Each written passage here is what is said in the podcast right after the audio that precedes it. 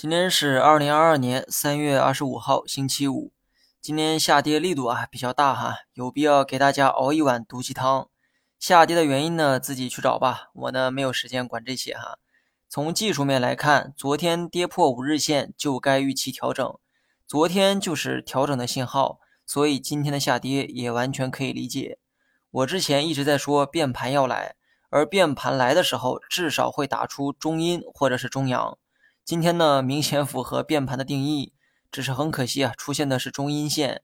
之前涨势较好的板块，今天全面回调，比如说中概股、医药等等。当时怎么说来着？能拿长线就拿长线，不要因为这点反弹就沾沾自喜，因为今后的路啊还长着呢。拿不了长线，就要学会见好就收，收晚了很可能会竹篮打水一场空。投资呢，没有正确的方法。但是你要明白自己在做什么。美股最近的反弹呢比较大，已经涨到了二月份的那个高度。换言之，美股这波反弹已经收复了俄乌冲突后的所有跌幅。反观咱们的 A 股，如果想回到俄乌冲突前的那个高度，大盘呢至少要涨到三千四百点上方。很明显，目前 A 股的表现不如美股好。原因呢，我先卖一个关子哈，先来解释一种现象，叫做机构抱团儿。相信很多人都听过这个词啊，在国内呢也是一个贬义词，意思是多数机构看好同一个个股或者是行业，这一些股票主要是机构在持仓，但机构又不愿意轻易的出逃，导致股票即便处在高估的位置，股价始终是跌不下来。比如说之前的白酒、医药、食品、家电等等。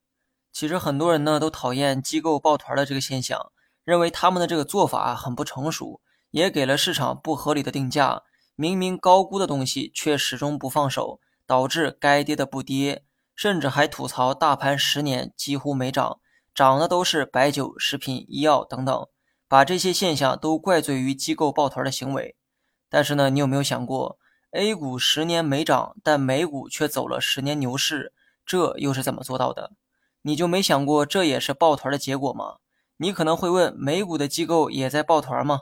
我会微笑的告诉你，不会，是全美国人都在抱团股市，全社会的大部分财富都在股市。我这可不是开玩笑哈，想一想，你们家的财富主要都在哪里呢？我猜都在房子上。然后你再看一看过去十年的房价，有没有领悟到什么呢？再想一想我刚才说的话，美国社会大部分财富都在股市，你说人家的股市能不涨吗？这个时候你还能说抱团是贬义词吗？A 股的机构在抱团，而美国全社会都在抱团于股市。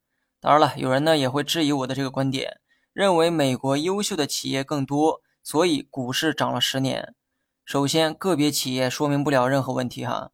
其次，对比一下过去十年中国和美国的经济增速，国内要明显高于美国，甚至全世界都找不出比中国增长更快的国家。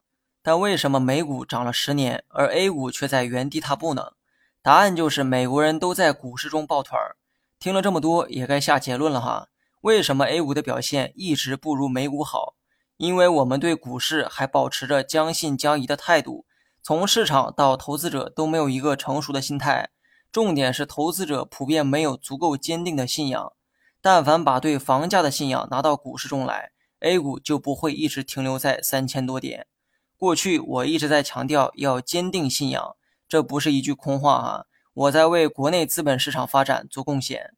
你不信任 A 股，就不要进来破坏它的结构，也不要抨击它，更不要用机构抱团来讽刺它。因为你们喜欢的美股十年牛市，那也是抱团带来的结果。另外，去年很多行业的确出现了抱团松动的现象，所以去年开始，白酒崩了，医药崩了，家电也崩了。人们吐槽的抱团终于给瓦解了，而换来的是市场暴跌四个月，从三千六直接跌到三千点，这难道就是你想要的结果吗？此时呢，又会有人出来抬杠，说没有大跌哪来的大机会呢？这话说的倒也不假，可问题是大跌时你敢买吗？我让你买也不敢买呀。如果敢买，市场怎么会有那么多的抱怨声呢？在这里啊，我替 A 股说两句哈。别怪 A 股表现差，这里面也有你的功劳。好了，今天就说到这儿吧，下期同一时间再见。